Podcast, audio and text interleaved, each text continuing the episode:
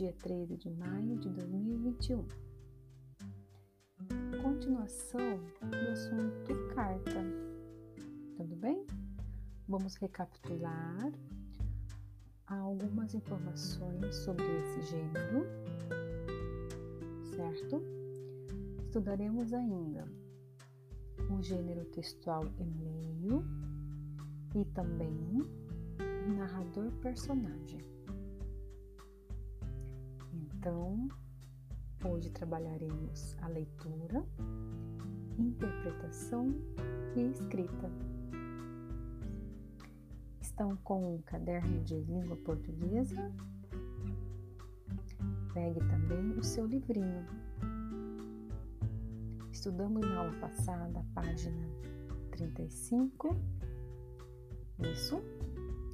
Hoje continuaremos então o assunto na página 38. Lembrando que a página 38, 39 e 40 ela se refere a questões sobre o conteúdo anterior. As perguntas, elas são bem interpretativas ou de cunho pessoal, certo?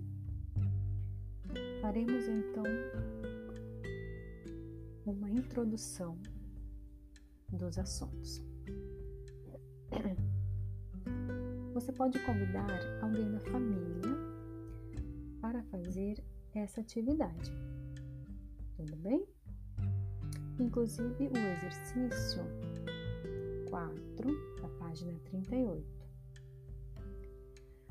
Bom, voltando ao assunto carta, que é um gênero textual de correspondência de caráter íntimo e pessoal. Na carta encontra-se também a referência espacial. O que é isso, professora?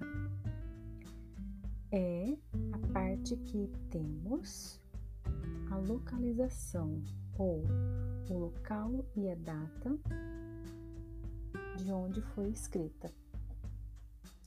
Na carta que nós lemos, do Giramundo, um deles é de São Paulo, aqui no Brasil. Vocês prestaram atenção, sim? E o outro Giramundo é de Luanda, na Angola, na África. Não é verdade? Tem ainda a data. E também, quando utiliza a carta e enviamos esse envelope pelo correio, nós utilizamos o CEP, não é verdade? O CEP de localização. Então, na carta também temos como parte da estrutura a saudação, que são aqueles cumprimentos, como por exemplo, olá, oi, bom dia, boa tarde, meu caro amigo, prezada amiga, certo? Continuando, além da carta, nós temos o e-mail. Você sabia que o e-mail também é um gênero textual? E então, em algum momento, nós dizemos que o e-mail ele substituiu a carta. Porque a carta ela chega via correio, não é verdade? Já o e-mail, que também é a mesma correspondência, ela é enviada internet, não é? Ela é transmitida com o uso da tecnologia e utilizando os servidores de e-mail. Você tem algum e-mail? Você usa ou já utilizou o e-mail? A Seduc, ela fez um e-mail para cada aluno. Com certeza você tem um. Será que já utilizou? Bom, o e-mail é aquele que tem o número da matrícula, ou nome, na verdade, tem o arroba, para os que têm endereço da SEDUC, né? É o nome, arroba edu.mt.gov.br. Esse é o endereço de e-mail, que acredito que um dos alunos, ou todos os alunos, na verdade, possuem. O e-mail é um canal de transmissão de textos, porém de modo, modo virtual, não é? Normalmente é de comunicação formal, utiliza a linguagem padrão. Você pode enviar para várias pessoas, sabia? Um mesmo e-mail e ao mesmo tempo. Interessante, não? Diferente da carta. A carta envio para uma única pessoa e utilizo o correio e isso às vezes demora dias para chegar ao destino. E se eu quiser enviar uma carta para várias pessoas, eu tenho que fazer uma cópia, né? fotocopiar a minha carta e enviar para várias pessoas. Diferente do e-mail, que quando eu envio o meu texto, eu tenho lá as opções de enviar para o destino, né? Eu coloco vírgula ou ponto e vírgula, então eu adiciono vários e-mails. Facilidade essa tecnologia, não é verdade? Muito bom. Continuando a explicação, nós utilizaremos também a parte do narrador personagem. Você, quando você narra, você conta uma história. E vocês sabiam que você utiliza pessoas? Você pode utilizar primeira ou terceira pessoa. Você sabia disso? Então, a história pode ser contada de diferentes pontos de vista. Quando eu conto, está em primeira pessoa, ou quando alguém conta, está na terceira. E o ponto de vista, ele define quem vai contar essa história e como a história vai ser contada. Quem conta a história é o narrador, que pode estar dentro ou fora da história.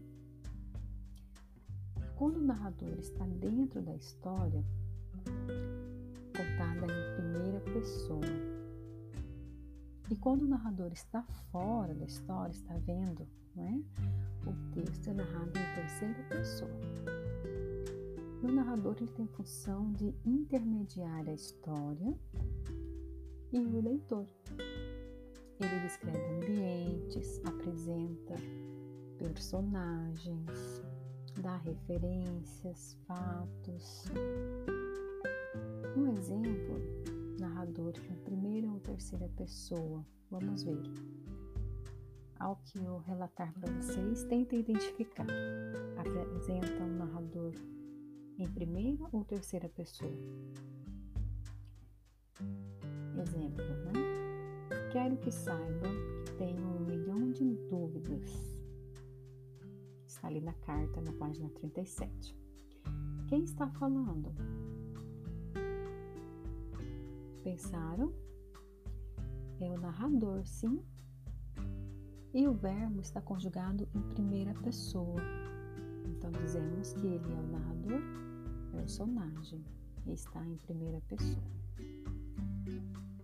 Sim. Então, ao observarem a página 38 do livro de português, nós temos algumas perguntas. Como eu disse, são perguntas interpretativas. A 1. Depois da leitura, retome suas hipóteses iniciais e comente. Letra A. O que o amigo angolano queria com a primeira carta que mandou? Como é possível saber isso? São hipóteses, tudo bem? Não precisa responder no primeiro momento. Letra B. O que ele escreveu na segunda carta para o amigo brasileiro? Tentem refletir. C. Aqui, Giramundo do Brasil. O que Giramundo do Brasil respondeu? D. Suas hipóteses iniciais se confirmaram ou não com a leitura? Converse, aqui diz assim com os colegas, né? Mas você pode pedir a participação e a companhia de alguém da família nesta atividade. 2. Luanda, cidade em que vive um dos giramundos, é a capital de Angola, um país africano. Letra A.